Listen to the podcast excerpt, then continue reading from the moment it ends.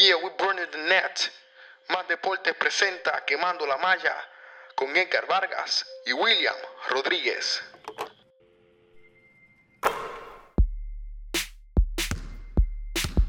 Curry, way downtown. Bang! Bang! Oh, what a shot from Curry! Gets it to LeBron for three for the win. Yes! LeBron James at the buzzer! Sigue Barea con el yoyo. Van a doblar dos contra Barea. Va de tres. ¡Eh! ¡Chale! Barea contra dos.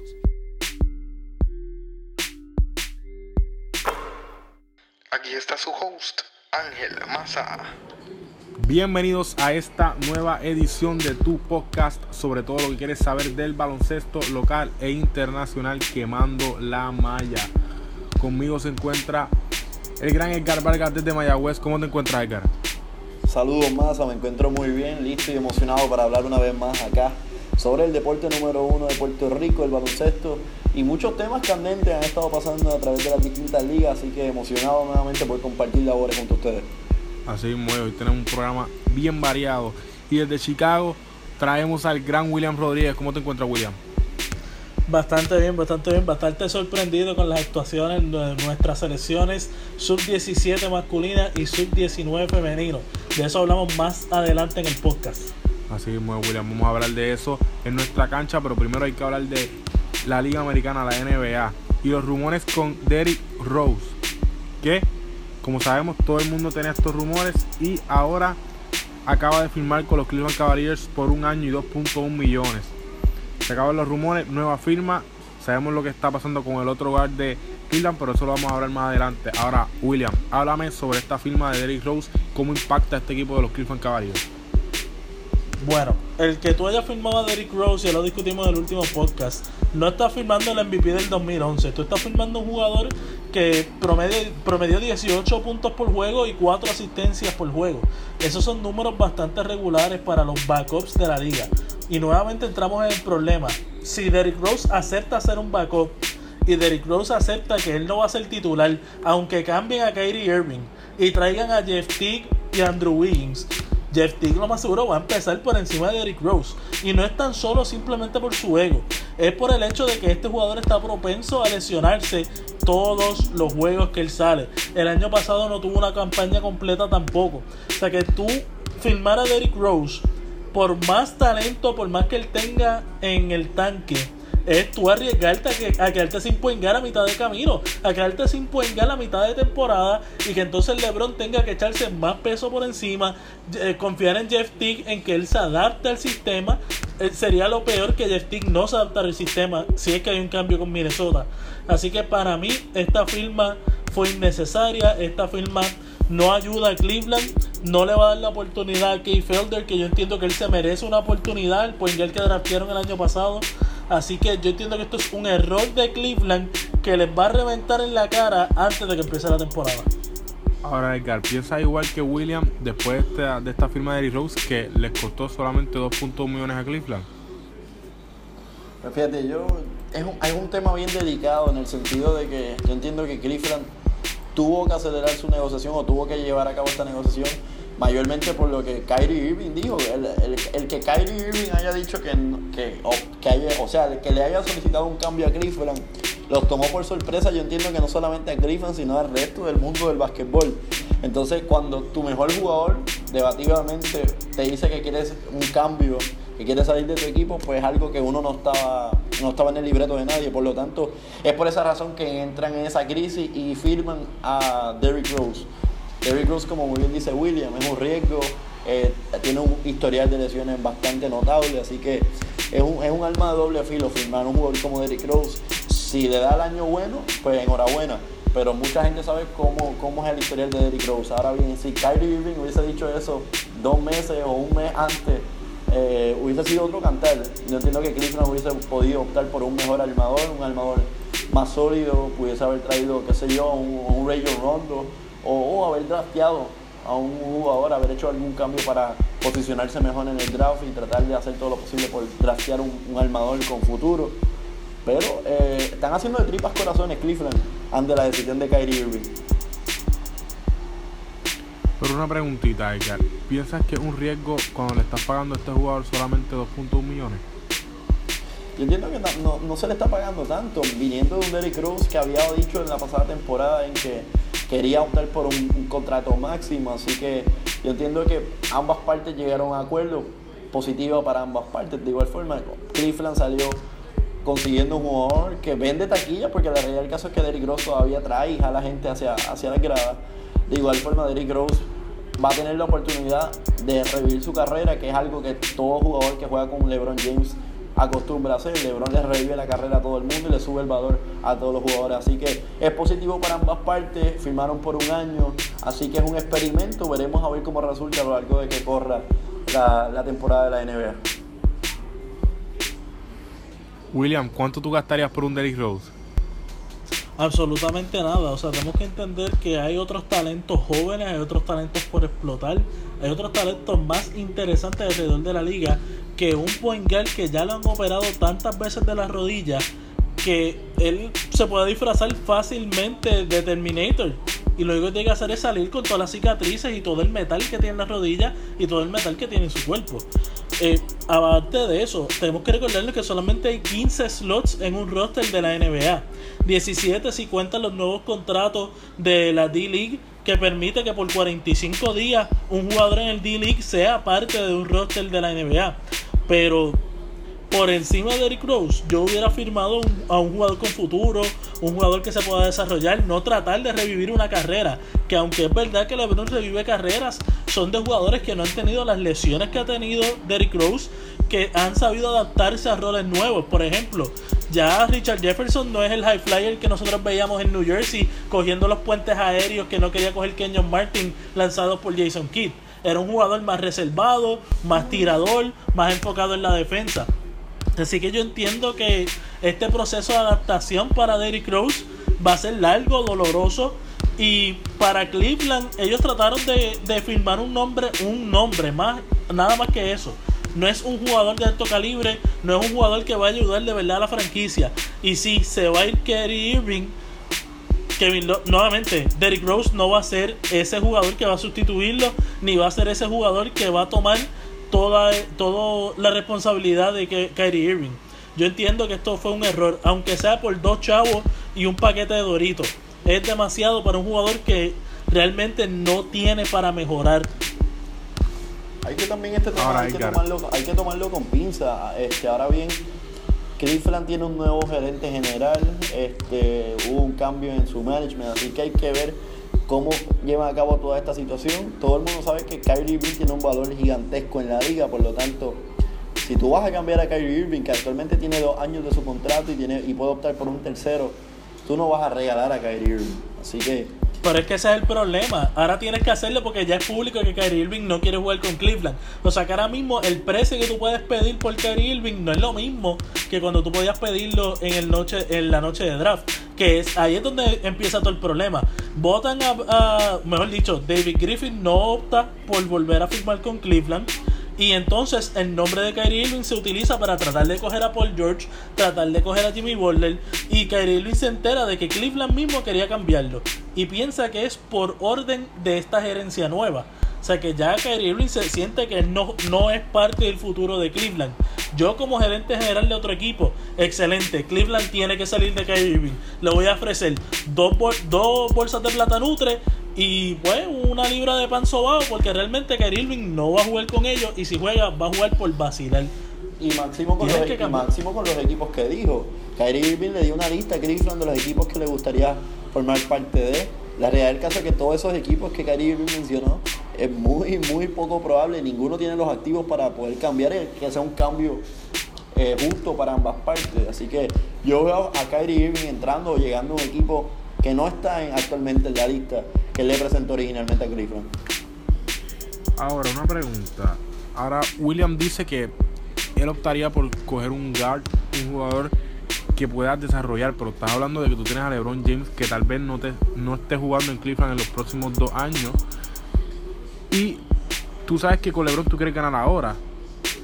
¿Es esta la mejor opción, Edgar?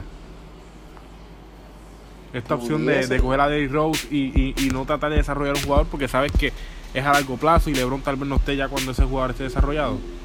No, yo entiendo que eso pudiese ser un, un pecado capital para Cleveland. Este, la temporada es larga, son 82 juegos de temporada regular. Si tú vienes a ver eh, los playoffs, si tú llegas al final como Cleveland lo ha hecho durante los pasados años, pues sumando todos los juegos de playoffs van a ser una temporada regular mayormente como va a ser otra temporada regular. Así que la carga es demasiado grande y tú no puedes vivir eh, de un armador como Derrick Rose. Eh, yo, lo personal, quizás William explote cuando escuche esto.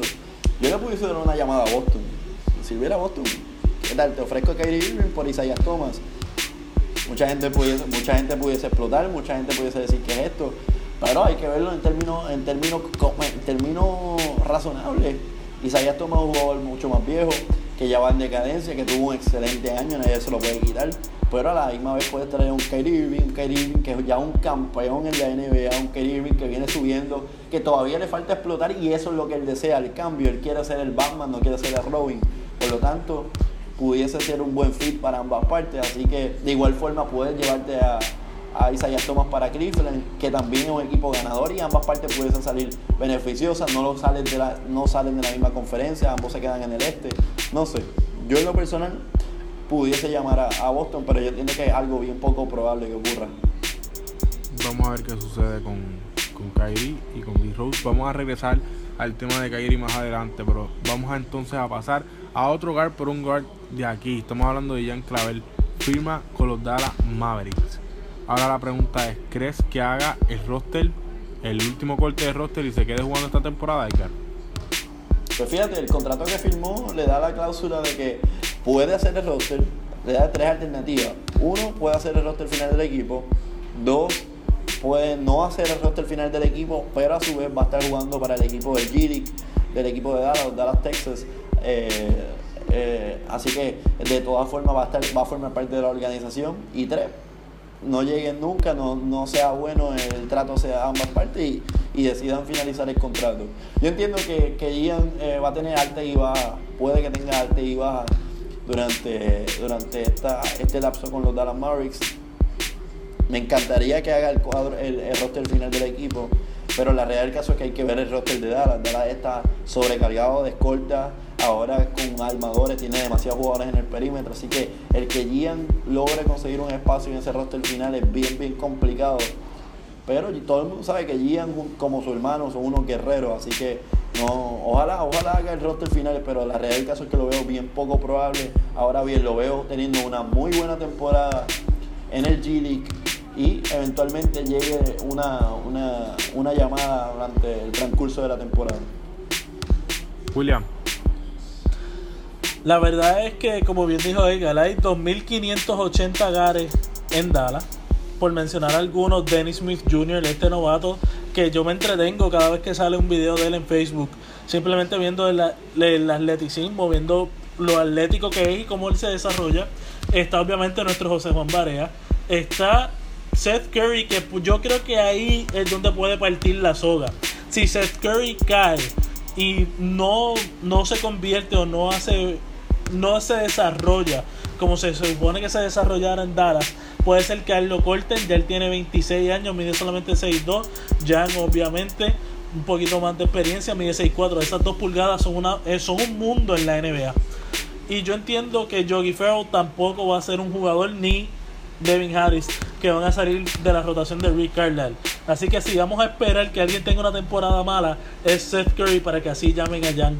Pero por lo que se ve ahora mismo en el roster de Dallas, no creo que pueda entrar y no creo que pueda hacer competencia ni con Seth Curry, ni Yogi Ferrell, digo, perdón, ni con Yogi Ferrell, ni con eh, Devin Harris. Con Seth Curry sí, pero tampoco con Wesley Matthews, ni con el rookie Dennis Smith.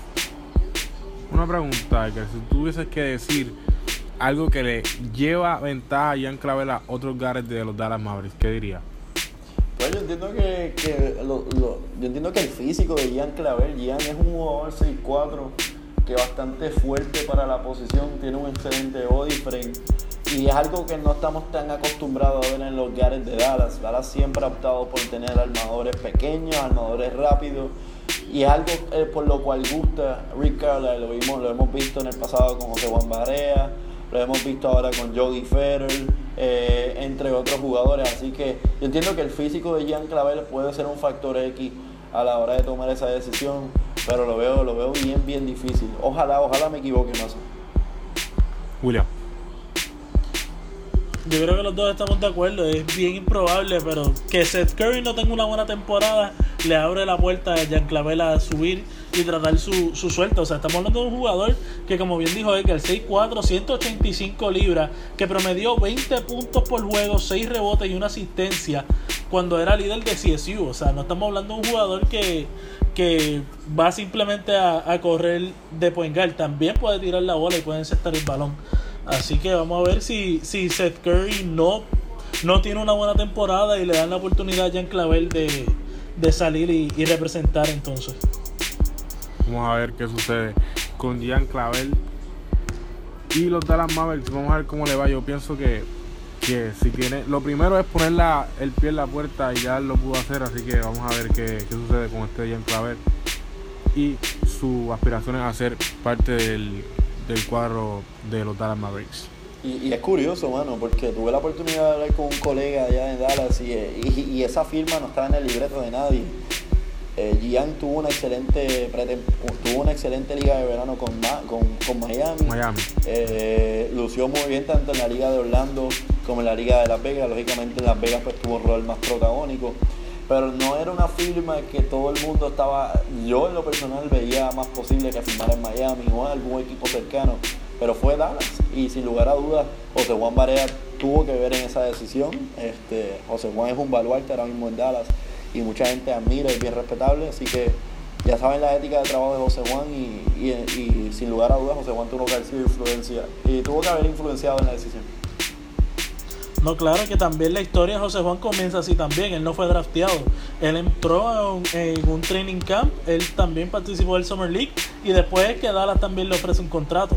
Así que todo es posible. Todo es posible. Y, y Jan puede que también siga en esa trayectoria que tuvo José Juan. Vamos a ver, son paralelas. Vamos a ver cómo termina la carrera de, de Ian Clavel con los Dallas Mavericks. Vamos a pasar entonces a las críticas de Jimmy Boss sobre las firmas de los Lakers de Timothy Mozgov y Walden. Dicen que fueron un desastre, que esas firmas no, no debió haber pasado. Pero pasaron. Ahora Edgar, háblame de estas críticas que hace Jimmy Boss y si tú piensas igual que estas firmas de Walden y Mozgov fueron críticamente mal. Yo estoy totalmente de acuerdo en el sentido de que fueron malas, pero a su vez estoy de acuerdo, estoy, no estoy de acuerdo en la manera de que Giri Boss pues, hace su crítica. Todo el mundo sabe que la familia Boss ha estado ligada a los Lakers, por lo tanto entiendo que no es lo correcto eh, hacer este tipo de crítica pública. Es algo que, es evidente, sin lugar a dudas. Yo en lo personal nunca entendí, quizás gente puede debatir acerca de la firma de, de y que, era necesaria todavía estoy en desacuerdo por la cantidad de dinero que se le dio en el contrato, pero a su vez estoy totalmente en desacuerdo por la firma de Luolden. Luolden es un jugador que es bueno en la liga, pero a la misma vez había drafteado a Brandon Ingram, por lo tanto le estancaste el desarrollo a Brandon Ingram en su, primer, su primera temporada en la NBA para traer un jugador veterano, un jugador que iba a cargar bastantes minutos. Así que mm, entiendo su crítica, pero la manera que la hizo no fue la correcta. William, ¿piensas igual que Ginny? Yo no pienso igual que Gene en el sentido de que yo entiendo por qué tú traes a Walden y yo entiendo por qué tú traes a Timothy Moscow.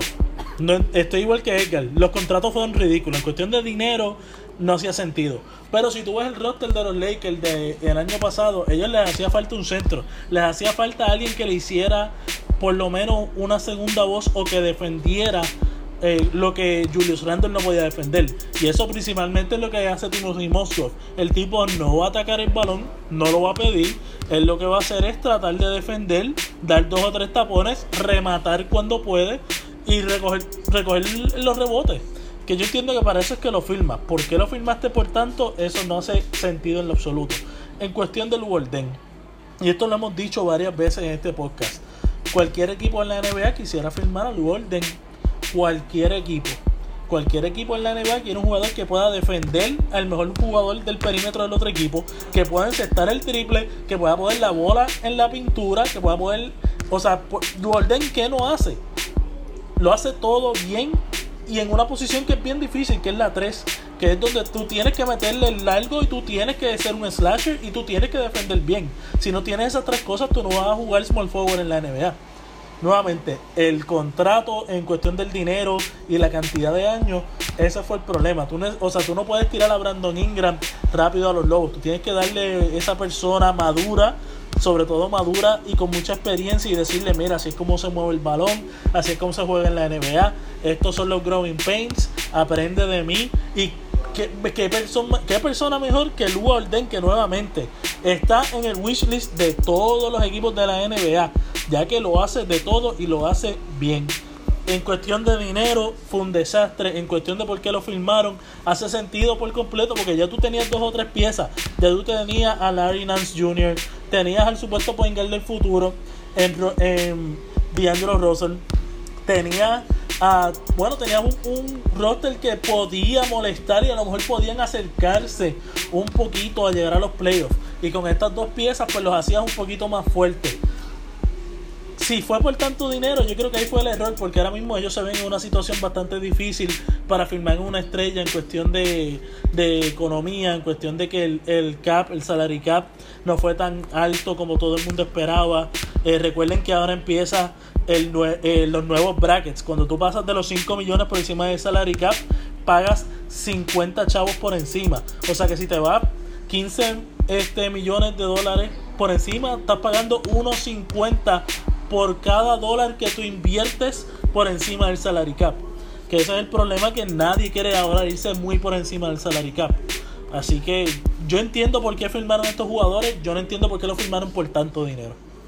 Por ahora, esta firma de Timothy Moscow te ayudó a traer ahora en el trade a Bruce López al equipo. Que tuviste ese asset adicional para poder en, en el mercado de cambio.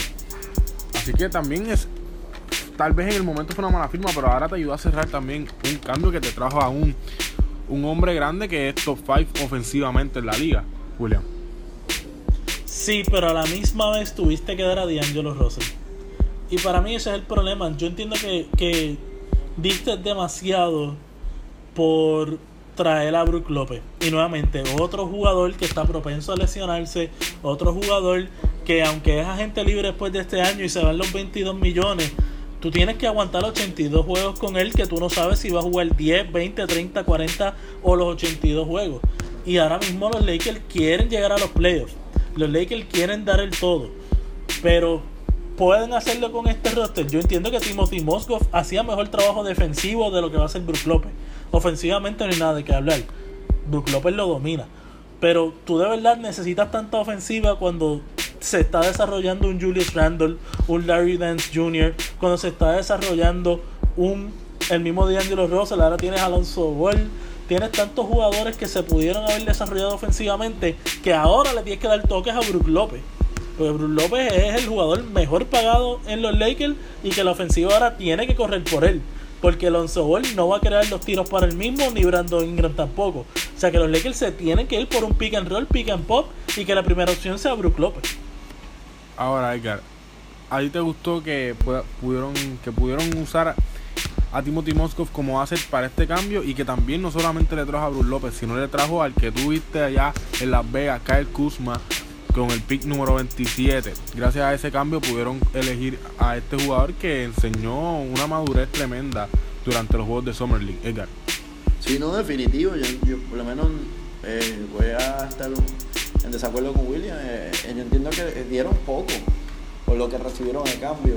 Eh, quizás mucha, de Angelo Russell es tremendo jugador y tiene un futuro brillante en la liga. Pero mira tu armador ahora mismo, es el Lonzo Paul. Lonzo es un fenómeno ahora mismo en la NBA y apenas está, va a estar en su primer año. Apenas no, no ha tirado un balón oficial en la NBA. Así que Lonzo tiene un futuro por delante espectacular. Él va a ser una de las caras de la liga muy pronto. Así que yo entiendo que diste poco a cambio, utilizaste esa ficha, pudiste salir de, de Mongo, trajiste a Bruce López. Y eh, poco a poco los Lakers han ido creando un, buen núcleo y ahora trayendo, han hecho muy, han hecho una excelente labor drafteando en los últimos años.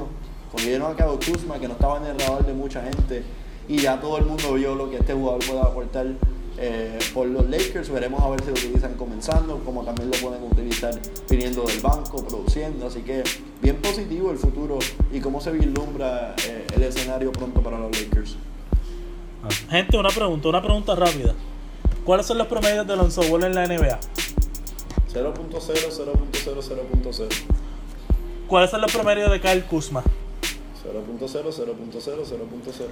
Tiene, tiene tremendo talento, pero quiero recordarle a la gente que Magic Johnson, antes de tomar este trabajo de gerente general, dijo que los mejores dos point guards que él había visto eran Michael Carter Williams y D'Angelo Russell.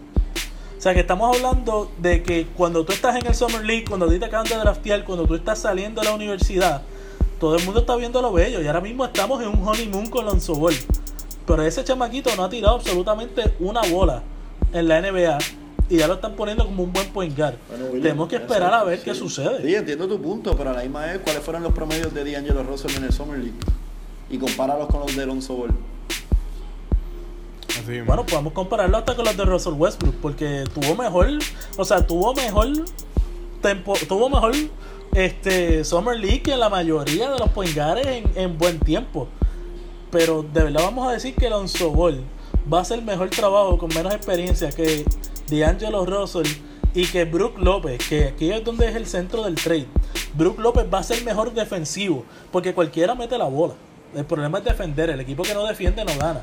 Brook López no va a defender al mismo nivel de, Timothy Moscow. Y ahora mismo Lonzo Ball y Kyle Kuzma tienen que entonces, tras que hacer el trabajo de D'Angelo Russell, también van a tener que hacer tremendo trabajo defensivo. Porque en los Lakers no hay ningún defensor del perímetro que no sea Lou Golden que se haya probado en la liga. O sea que eh, eh, para mí esto sí es una buena navaja de doble filo. Que todo el lado positivo está del lado de los Lakers en lo absoluto. Ahora, esto puede reventar y puede reventar bien rápido, bien fuerte y los Lakers se pueden ver en la misma situación que estuvieron el año pasado en el próximo año. Y William, ¿qué, te defe- ¿qué tanto te defendió Timothy Moskov si jugó 54 juegos la temporada pasada? La Te defendió más. Timofey Moscow. William. Timofey Moscow no fue, no es el mismo Timofey Moscow que llegó aquí con los Knicks hace varios años atrás, ni el Timofey Moscow que hemos visto en el plano internacional. Timofey Moscow ya no es el jugador que nosotros estábamos acostumbrados, lo vimos en el año pasado, en donde, en donde hizo muchas cosas que, que realmente no, no, no daban de qué hablar. No sé este, si puedes ayudarle a Ok. defenderlo. Pues vamos a hablar de Bruce López. ¿Cuánto más va a defender Bruce López si se, le, si se lesiona por toda la temporada otra vez? O si se lesiona por 40 juegos. O sea, e- e- este es el gamble, que Brook López realmente tú tampoco sales ganando cuando Brook López es el foco del trade. Por eso los Nets lo regalaron básicamente. Porque, o lo, di- lo dieron. Porque Brook López, o sea, tú no sabes cuántos juegos vas a salir, vas a sacar de él. Y tú no sabes cuánto va a defender. Por eso es que, que yo entiendo que cuando tú hablas de defensa, yo espero, yo pienso coger a Timothy Moscow por encima de Brook López. Ok, y William, los últimos tres años de Bruce López, 72 juegos, 73 juegos Sí, y eso mismo 75 iba a decir. juegos de la temporada. Y en, si te pones a ver los números defensivos, los números defensivos sin, sin irme a Analytics, simplemente los números defensivos normales, en blocks le lleva más de un block por juego a Timothy Moscow. Ujú. Así que vamos, a ver qué sucede, una- William. Cuando yo no- López, Brook López tuvo un par de años malos en donde se lastimaba siempre.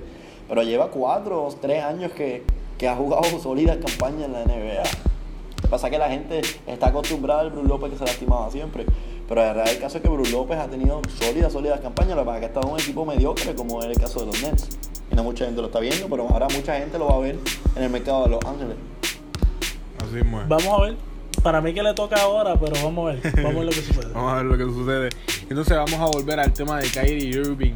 Dice que él quiere ser la estrella de una franquicia y por eso es que quiere salir de los Cleveland Cavaliers. Pero nos enteramos que también él sabía, él había visto que estaban poniendo el nombre de él en negociaciones y eso no le gustó. William, ¿piensas que Kyrie Irving está tomando la decisión correcta en salir de este equipo de los Cleveland Cavaliers? Yo entiendo que es un error. Como están. Como se está llevando la cosa, para mí es un error. Para mí tú, hay maneras de, de todo el mundo fumar la pipa de la paz y estar en armonía. Para mí que el tú enterarte que te querían cambiar por Paul George, que te querían cambiar por Jimmy Butler, que te querían cambiar por todo el mundo, te afecta a ti como persona, afecta a la química del equipo y te afecta por completo de la manera en que tú vas a ver el equipo, porque rápido todo el mundo piensa que esto es idea de LeBron James. Cuando los mismos medios deportivos, cuando Cleveland, cuando LeBron, cuando todo el mundo ha dicho que desde que David Griffin no firmó con Cleveland, LeBron no le ha hablado al dueño, Dan Gilbert, LeBron ni siquiera se ha acercado a las facilidades de los Cleveland Cavaliers. Pero, como todo en esta vida es chisme, aparentemente, eh, cuando se habla de la NBA, Kyrie piensa que es LeBron que lo quiere sacar del equipo. Yo entiendo que tienen que todo el mundo sentarse, ser adultos y decir, mira, esto fue lo que sucedió, nosotros ahora mismo queremos que te quedes, tenemos un buen récord, tenemos un buen equipo, por favor no te vayas. Ahora, de que él se quiera ir y de la manera en que lo está haciendo, es detrimental para él mismo porque al decirle a todo el mundo que yo me quiero ir, van a haber ofertas menos, menos tentadoras para los Cavaliers. Porque ya todo, como dije anteriormente, todo el mundo sabe que Kyrie Irving se quiere ir.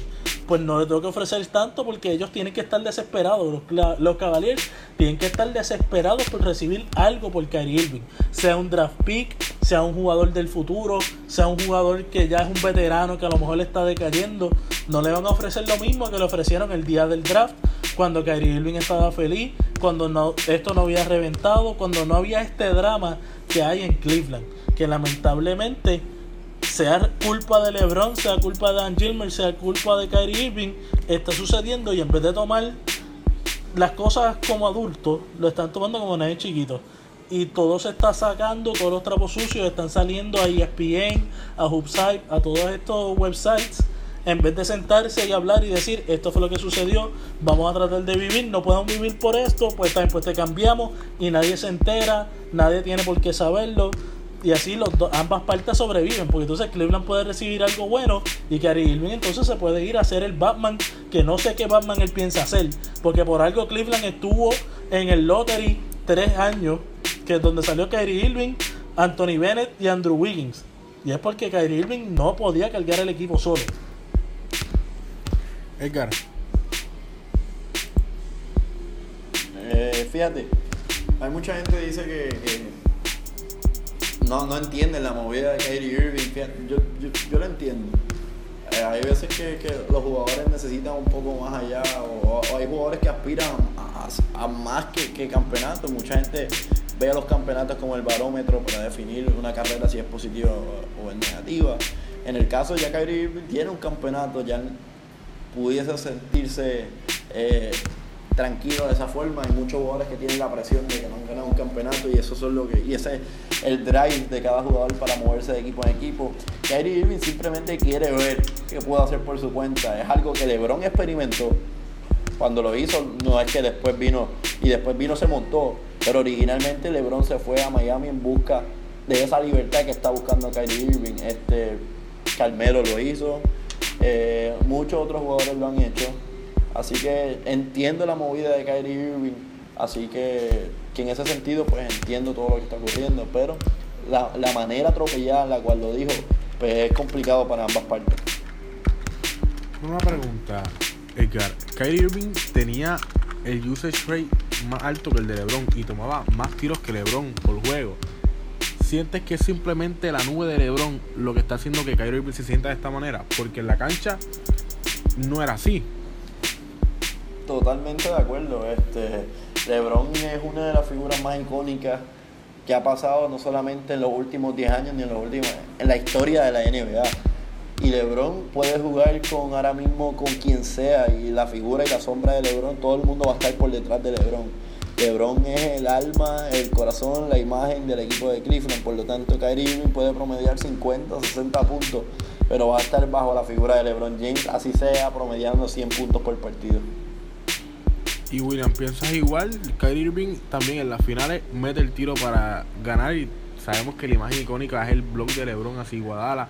Se menciona también lo de Kyrie Irving, pero sabemos que la NBA siempre, si pone lo de Kyrie Irving, tiene que poner el blog de LeBron porque saben, que la cara de Cleveland es LeBron James. William. Miren cuál es el problema. Esto me recuerda al debate de Chuck y Kobe. ¿Cuál era mejor?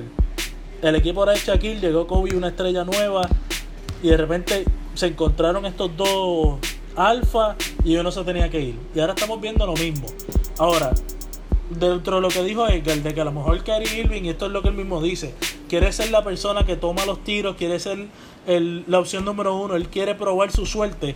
Pero miren la lista de equipos donde él quiere ir a probar su suerte y ser el jugador número uno. San Antonio Spurs. Lo sentimos. Su llamada no progresó ahí. Miami Heat. A lo mejor sí. New York Knicks. Con Carmelo Anthony y Kristaps Porzingis. Lo sentimos. Usted no va a ser la primera opción ni por encima de Carmelo Anthony. Después que él lleva entrenando todo el verano. Y nada más y nunca va a ser por encima de Kristaps Porzingis. Y el cuarto equipo es Minnesota, que nuevamente, un equipo que tiene demasiadas estrellas que van a ir por encima de él. Por ejemplo, Carl Anthony Towns y Jimmy Butler. O sea que él sería el tercer jugador en recibir la bola o en tomar un tiro. Así que yo entiendo que lo que él estaba pidiendo no es, o sea, no concuerda, no compagina con los equipos que a donde él quiere ir. Porque si tú me dices que él va a ir para un equipo de Phoenix, lo cambian por Eric Bledsoe y ahora tú eres la cara de Phoenix. O si tú te vas para un equipo como decir un equipo sotanero que necesita ayuda, los Sacramento Kings, o te vas para Orlando, o te vas para un equipo donde tú eres el que mandas y tú eres el, el- la primera opción y la cara de la franquicia. Pero no, se va a San Antonio, donde él jamás y nunca va a ser la cara de la franquicia. Se va a ir para Miami, donde tiene la opción, pero realmente el juego de Miami no es de la manera en que ha evolucionado. No es un juego de un solo jugador, es un juego donde necesitan jugar en equipo. Aparte que Hassan Whiteside va a ser la cara de Miami. En New York ni en Minnesota ni hablar. O sea que, ¿qué, es lo que se trama Kyrie Irving? Para mí no, no compagina lo que sale de su boca versus lo que él dice que él está sintiendo versus los equipos donde él quiere ir. Aparte de, sí, LeBron puede ser el foco de toda la NBA, pero ese es el problema cuando el sistema de la NBA se enfoca en vez de hacerlo en equipo en jugadores. Y LeBron, queramos o no querramos, ya recibió todo el peso de la, N- de la NBA. Y ahora estamos nosotros buscando a ver a quién él le da ese peso en el futuro. Porque antes fue Jordan, después de Jordan tuvimos un LOL, después se convirtió en Kobe, de Kobe pasó a LeBron y ahora de LeBron estamos viendo el futuro. Si Kyrie se quiere convertir en ese jugador del futuro, él lo puede hacer bajo la tutela de LeBron James. Ya el año pasado él tomó más tiros y era el equipo de LeBron. Así que yo entiendo que, que esto es simplemente un chisme que se regó. Eh, Steven. Smith se enteró de él y rápido lo explotó por ESPN. Y yo entiendo que esto se pudo haber resuelto dentro de, de la facilidad de Cleveland.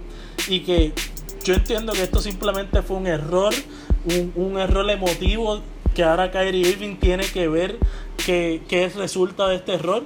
Pero no, yo no creo que él jugando detrás de LeBron James sea un impedimento para su legacy o sea un impedimento para su carrera. Pregunta.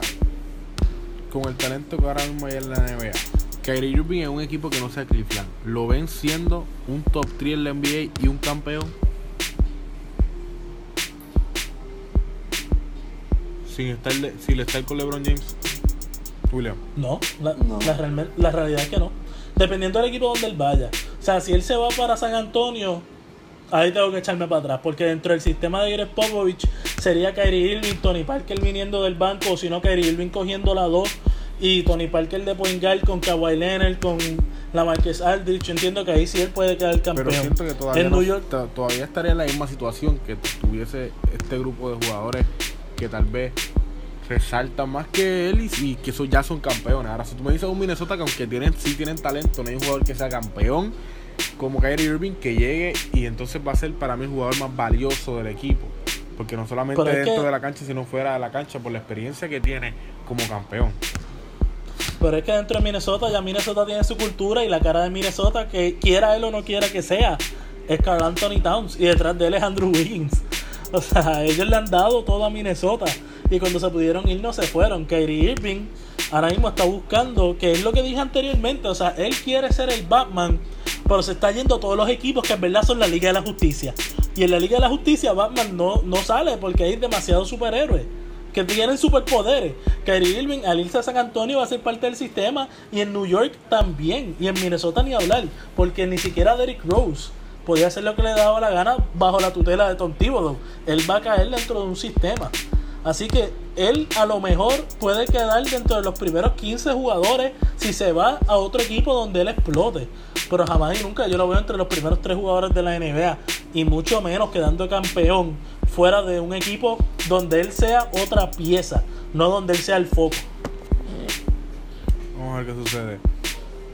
Vamos a ver, esta situación es, es- bien complicada y vamos a ver cómo Cleveland brega con ella y cómo la gerencia de Cleveland hace, hace va a tener que hacer maravillas para recoger lo que, lo que vale eh, este Kyrie Irving. Edgar, ¿algún otro comentario? Eh, no, no, no, yo estoy, estoy de acuerdo con gran parte de lo que han dicho. Entiendo que Cleveland sin Kyrie eh, quizás puede que llegue a semifinales en el este porque es la conferencia del este, pero no lo veo como entre los mejores tres de la liga. Vamos a ver qué sucede. Y con esto terminamos la NBA y pasamos a nuestra cancha. Aquí hablamos de la liga que revolucionó el baloncesto de Puerto Rico, con la liga que se criaron nuestros papás, con la que nos criamos nosotros. Aquí se habla del baloncesto superior nacional y esta es nuestra cancha. Bueno, Edgar, háblame de estas finales de la BSN. Los capitanes eliminan a el número uno del torneo durante la temporada regular, los Santeros de Aguada. Y los Piratas de Quebradilla eliminan a Papá Fiba. Sé que estás triste, Edgar, pero tienes que hablar sobre este tema. Vamos a ver qué sucede en estas finales. Piratas de Quebradillas, Capitanes de Arecibo. Háblame sobre estas semifinales, Edgar, cómo las viste. Y después vamos a tocar el tema de esta final, esta gran final, el cierre de esta temporada de la BCN. Edgar.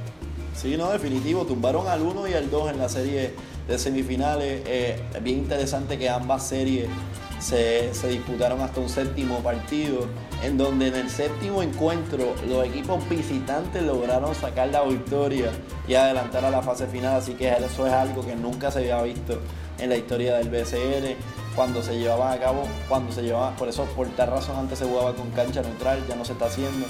Y era algo que no se había visto en mucho, mucho tiempo. Así que es positivo el que los dos equipos visitantes hayan logrado victoria. En el caso de Quebradillas, vence un Fajardo que realmente fue una serie espectacular. Quebradillas domina la serie 2 a 0. Y luego viene Fajardo, este, los, los pone contra la pared, eh, logrando tres victorias consecutivas, poniendo la serie 3 a 2. Viene Quebradilla, hace los ajustes pertinentes y logra cerrar la serie por una vez y por todas. En el caso de Arecibo, cambian de refuerzo a mitad de serie semifinal, salen de Cody Clark, traen el ONU. Y fue un cambio que todo el mundo decía, ¿qué está pasando? Sin Arecibo, sin Cody Clark no va para ningún lado y totalmente erróneo. Eh, el ONU cayó como anillo el dedo, pudo batallar contra los hombres grandes de Aguada y, fue una tremenda serie por parte de ambos bandos. Arecibo nuevamente, el actual, el actual campeón del torneo, sigue con viva sus esperanzas de revalidar el cetro, mientras que Quebradilla eh, va a hacer todo lo posible por arrebatarle el cetro a los actuales campeones, así que hay una guerra del norte ahora mismo en la serie final del BCN, que durante la serie regular este, ambos, ambos, ambos quintetos dividieron honores, se fueron de 2-2. Este, y bien interesante que ninguno de los cuatro, o sea, ningún de los cuatro juegos que disputaron durante la temporada regular no estaban los equipos, los planteles como están actualmente. Hubo muchos cambios de refuerzo por parte de ambos equipos. El último encuentro que disputaron entre ambos, Quebradilla logró salir por la puerta ancha, pero en ese juego eh, Quebradilla no tenía a Terrell Harris, a, a, a Holiday eh, con ellos. Lograron salir por la puerta ancha, pero no tenían a su mejor jugador, que es True Holiday ahora mismo que está jugando un baloncesto espectacular. Así que va a ser bien, bien interesante la serie por el mero hecho de que ambos equipos tienen riña, ambos equipos no son amigos y ambos equipos están sumamente cerca de uno del otro. Así que se puede anticipar una serie final muy, muy buena en cuanto a asistencia. Así mismo Edgar. Vamos a ver qué sucede. William. Lo, lo único que yo tengo que lamentar de esta final fue la actuación de la fanaticada cuando se elimina Fajardo. Los motines que se han formado y todo el mundo que sabe el BCN sabe que los líderes en motines son los piratas de quebradilla y los capitanes de Arecibo. Yo lo que le pido a todas las personas que escuchen este podcast y que ven el BSN y que van a ir a los juegos del BSN es que mantengan la compostura, que recuerden que recuerden que esto es un deporte, que es un deporte que todos nos disfrutamos y que cada vez que se forma un motín, que alguien sale lastimado, no están lastimando solamente a esas personas, sino están lastimando el BSN, están lastimando la imagen, están diciendo a esas personas que invierten para que haya BSN, que no inviertan en este deporte, porque a la hora de la verdad se forman peleas y se forman situaciones que lamentar en el futuro.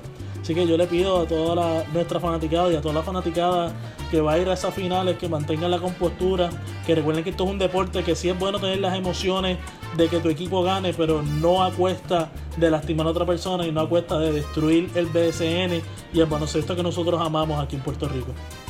Ahora, William, si en el run del primer campeonato de Golden State los equipos que tuvieron lesiones sus jugadores pudieran, pudiesen hacer los cambios que hicieron estos equipos en las semifinales de BCN, Golden State llegaba campeón. Yo no sé, eso es un what if. Eso es lo que debería de, investigar la liga. Este, ¿por qué cambiar refuerzos a mitad de serie? Para mí eso le da una ventaja bastante increíble a los equipos que pueden pagar un refuerzo y que simplemente tienen ese refuerzo guardado y lo sacan cuando las millas cuenten o cuando de repente alguien se lesiona y necesiten a alguien increíble. Este, yo siempre he dicho que la mejor manera de cambiar las finales de la NBA es que se monten los equipos con los equipos que ya han eliminado. Si Cleveland elimina a Boston, puede coger algunos jugadores de Boston para que se unan a Cleveland. Y así, a ver si por fin las finales de la NBA se convierten en una serie de, de siete juegos como era antes. Sí, no un All-Star, pero un All-Star que vale. Porque es por un campeonato, es por todas las todas las canicas del player. No, esa idea se te fue, no sé qué te fumaste antes de, de hacer este podcast, pero esta idea no me gustó para nada, William. Bueno, William, hablando Vamos a hablar entonces de las selecciones de nosotros U17 y U19, William. Sabemos que traes la cobertura sobre estas selecciones juveniles. Háblanos sobre ella, William. Bueno, la selección U17 masculina, que está arranqueada número 8 a nivel mundial por la FIBA, está hoy, debutó en Santo Domingo el Centro donde tuvieron el líder de anotaciones a Yeriel Sayas, en rebotes a Jorge Torres y en asistencia a Gianfranco Grafal. Dominaron a México 67 por 53. El próximo juego que van a tener va a ser contra Guyana mañana a las 15 horas y el viernes a las 17 horas contra Bahamas. Este equipo se ve bastante bueno, está liderado por el líder en rebote y también el líder en eficiencia Jorge Torres. quiero que sepan que pueden ver todos estos juegos por medio de la página de la Federación de Baloncesto de Puerto Rico. Ellos están transmitiendo por Facebook Live todos estos juegos y también por la página de FIBA. Ahora, las damas del U19 que están ranqueadas número 22 a nivel mundial cayeron hoy contra Estados Unidos con un marcador de 104 a 46. esta derrota le pone el récord de 0 y 4 a las puertorriqueñas, pero ahora juegan el viernes contra Hungary para entrar a la posición del 9 al 16 a las 2 las 12 del mediodía. Este equipo está liderado sub-19 en puntos por Angelique Rodríguez con 16 puntos por juego. En rebotes por India Pagán con 5 rebotes por juego. Y por Yolibeth Pérez que tiene 6.5 asistencias por juego. Todos estos jóvenes, tanto de la rama masculina como de la rama femenina, pueden ser que vean acción en algún punto de la live y los podamos ver en algún punto en el BSN. Así que siempre es bueno ver qué es lo que está subiendo en Puerto Rico, qué es lo que está aquí en el patio y qué es lo que puede representarnos a nosotros algún día en las selecciones grandes y que nos están representando hoy esta bandera, esta mona estrellada. Así bien, bien, interesante el hecho de que en esa, en esa selección de U17 hay muchos nombres que, que, no fueron, que, no, que no pudieron pertenecer este año al programa nacional, entre ellos Giovanni Santiago, que es considerado el mejor armador en esa categoría para Puerto Rico. Este, actualmente está jugando baloncesto en, el, baloncesto en, los Estados Unidos, por lo tanto eh, no, no, no, le dieron el visto bueno, este, está enfocado en unos torneos durante este verano, está en busca de más ofertas de la NCAA División 1, ya tiene una, está en busca de más. De igual forma el centro de ellos, el centro titular de, ese, de esa selección, de esa categoría, el cual es Yarciel Colón, tampoco pudo decir presente por compromisos similares. En el caso de las muchachas, que están 0 y 4 ahora mismo, también tienen bajas grandes, significativas. En el caso de Itamar Rosado, entre otros jugadores que pudieron haber dicho presente, pero por distintos motivos no lo han hecho. Así que son, son dos, dos selecciones que, que, están, que presentan varias bajas por distintos motivos. Pero en el caso de la U17, algo que me causó bastante que me, que, me gustó fue que hay bien pocos New Yorkers en esa selección, solamente hay tres eh, que tuve la oportunidad de contar. Así que es positivo, positivo que veamos una selección de Puerto Rico en donde los New Yorkers sean menos que los, que los nativos. Así mismo es. Eh, vamos a ver qué sucede con estos jóvenes que saben que están dando la cara por, por nosotros y por Puerto Rico. Así que vamos a ver cómo les va y cómo les siguen a las chicas en los torneos allá. Ahora, la lista de Eddie salió ya. 33 jugadores. Número uno, Edgar, sé que te gusta. Divon Collier. Y detrás de ellos, 32 más. Y no voy a decirlos todos porque si no, vamos a tener que hacer un podcast de 3 horas. Ahora, Edgar, háblame sobre esta lista y dime qué viste que te gustó, qué viste que no te gustó. Y si le tuvieses que dar un consejo a Eddie Casiano, ¿cuál sería? Pues positivo de la lista que gran parte de los jugadores ya están aquí en Puerto Rico, no va a haber, eh, eh, no hay que invertir mucho en pasajes y todo este tipo de cosas, así que yo entiendo que es parte de la estrategia, todo el mundo sabe que la crisis económica por la cual pasa el país, ya no se pueden pagar pasajes eh, por lujo como se hacía antes, así que es una de las estrategias que han utilizado esta nueva federación, muchos de los jugadores están aquí actualmente en Puerto Rico. Eh, y son mínimos los pasajes que hay que traer. Eh, entonces, por lo tanto, algo que me causó sensación, algo que me llamó la atención, fue que excluyeron a todos los jugadores eh, juveniles, a todos los jugadores de universidad. No está, sacaron de la lista original a Ivan Jackson, a Leandro Allende, Ethan Thompson, KJ Santos, que era positivo, que todo el mundo estaba esperanzado por verlos en la selección desde ya. El mismo Hernando Toro lo excluyeron de la selección, nunca lo pusieron en la, en la lista original, tampoco lo, lo volvieron a hacer en esta nueva. Así que fue algo que tomó al mundo del básquetbol por sorpresa. Todo el mundo está esperanzado en ver a estos jóvenes ya coger cancha y tener ese roce internacional por primera vez. Tendremos que esperar otro año más para verlo. Seguimos viviendo de los nombres, seguimos viviendo del David Huerta, seguimos viviendo del Javier Mojica, seguimos viviendo de, otros nombres que, que, han estado año tras año batallando por la selección y que los resultados pues, no han sido los mejores. Positivo, el ver incluido en, el listado Gary Brown. Gary Brown, considerado uno de los mejores jugadores ahora mismo en Puerto Rico, una sólida campaña en el BCN que lo ha llevado a posicionarse como un claro candidato para el premio de jugador más valioso de esta temporada, así que es positivo verlo nuevamente en el programa nacional. Ya lo estuvo, él compitió en los Panamericanos cuando estaba Rick Pitino, hace su regreso al programa nacional. De igual forma Ángel Rodríguez por fin aceptó el llamado y va a estar vistiendo los colores patrios.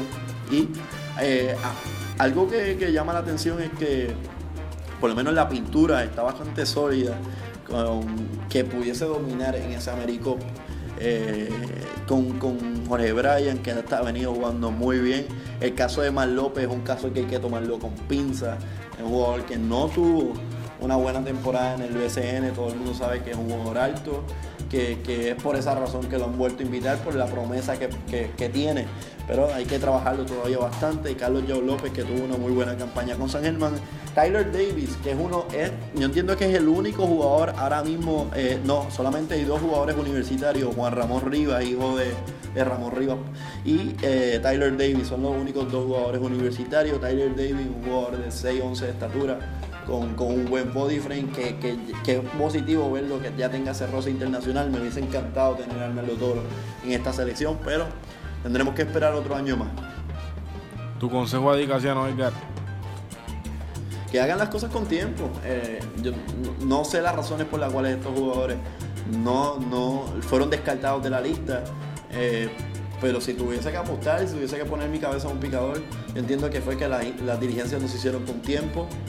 Eh, no se habló con las universidades con un tiempo necesario, no se habló sobre, no, no, no se hicieron las cosas como, como las universidades hubiesen deseado que se hubiesen, que se hubiesen hecho. Así que hay que entender que muchas universidades invierten bastante en estos jugadores y el coger un jugador prestado por todo un verano que es capaz de, tener serias lesiones durante ese verano, participando con la selección, pues un riesgo bastante para la universidad. Así que no sé cómo fue la comunicación entre la federación y el, y, el, este, y las universidades, pero entiendo que no que fue algo atropellada en mero hecho de que nuestro, selección, nuestro técnico, Eddie Casiano, eh, ayer dio declaraciones en el Nuevo Día que estaba más que más importante ahora mismo para él era el cetro con, los, con los santeros de Aguada que la selección nacional. Así que es eso lo que, eh, lo que, lo que deja mucho que desear.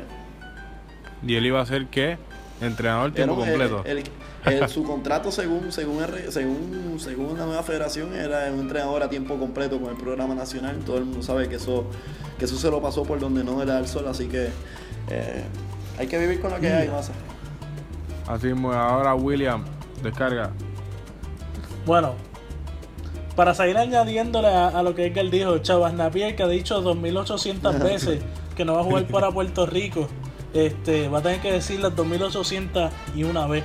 Sí me gusta que las expresiones de Carlos López, Carlos Yao López, fueron de que él iba a tratar de hacer lo imposible para que este equipo luciera bien, de que él iba a hacer la defensa y que ha lucido bien en, San Germán, este, de que él iba a hacer la defensa de esta selección. Eh, ver a Jan Clavel como el número 33, no dentro de los primeros 20, se me hace bastante interesante. Eh, nuevamente, si fuera por la fanaticada de, que ve baloncesto una vez al año, le estarían preguntándose dónde está Piculín, dónde está Carlos Arroyo, dónde está Larry Ayuso, dónde está Guayacán Santiago. Este, pero yo entiendo que, hay, un, hay un buen balance, hay que ver cómo, cómo Edicación se organiza. Y yo entiendo que ese es el consejo que yo le daría.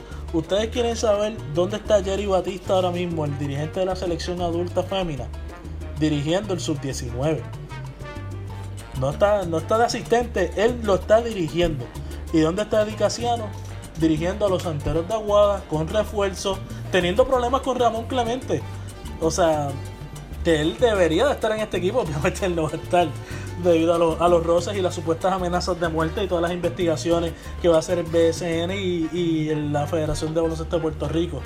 Este, yo entiendo que, que Educación se tiene que organizar, tiene que pensar en qué es lo que él quiere hacer de verdad. Él quiere ser otro dirigente del montón que ha pasado por Puerto Rico, o él quiere ser el dirigente que él dijo que iba a ser, que iba a cambiar la cultura, que iba a ser un dirigente que iba a tratar de enderezar el barco, donde ya Puerto Rico está número 17 mundial.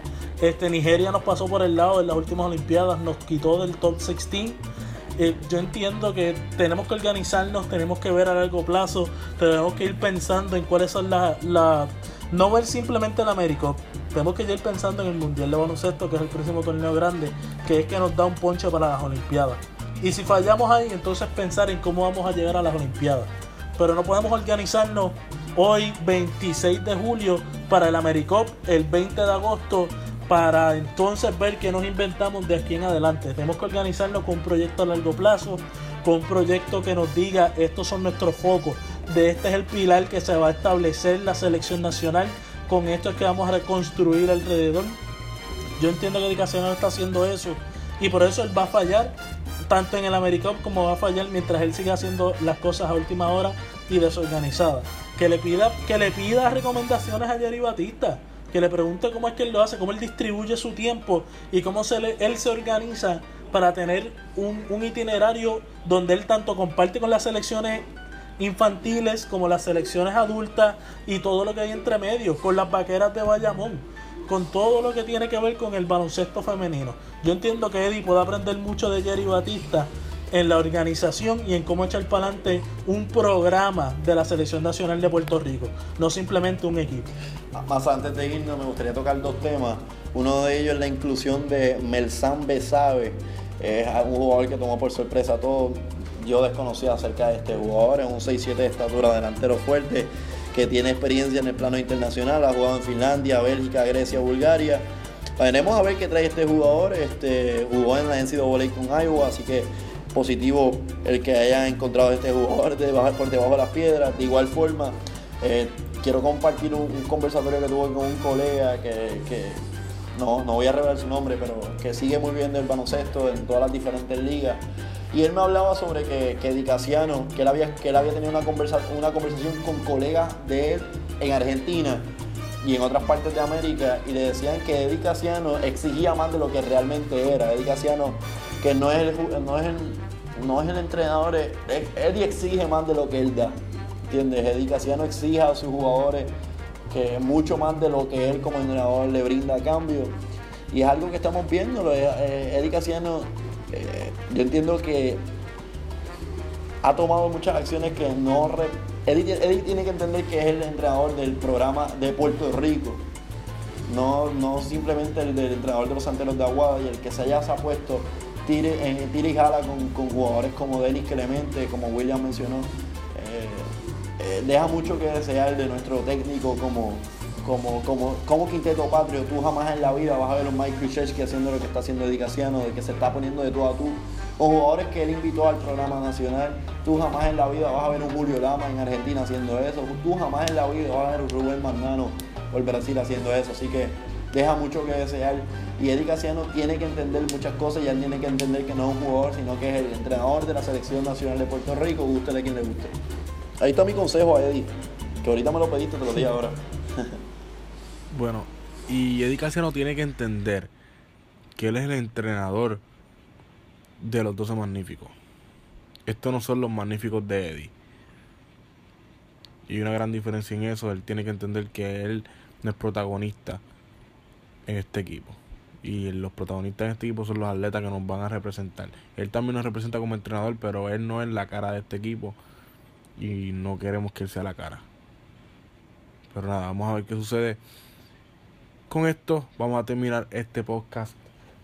Así que, Edgar, ¿dónde te pueden conseguir en las redes? Lo que quieran saber acerca del baloncesto, pronto estaremos discutiendo todo lo que deportes de la LAI con nuestra cobertura de huella deportiva, así que ahí a la, a la disposición de todos. R, Facebook y Twitter. A mí me pueden conseguir en las redes at más PR. Nos pueden escribir sobre todo lo que quieran saber de cualquier deporte. Estamos ahí y les vamos a hablar sobre todo y les vamos a dar el análisis que ustedes necesitan. Así que búsquenos a más deportes PUR. Gracias a ustedes por quedarse hasta el final con nosotros. Que tengan una linda semana y que mientras tanto sigan quemando la malla.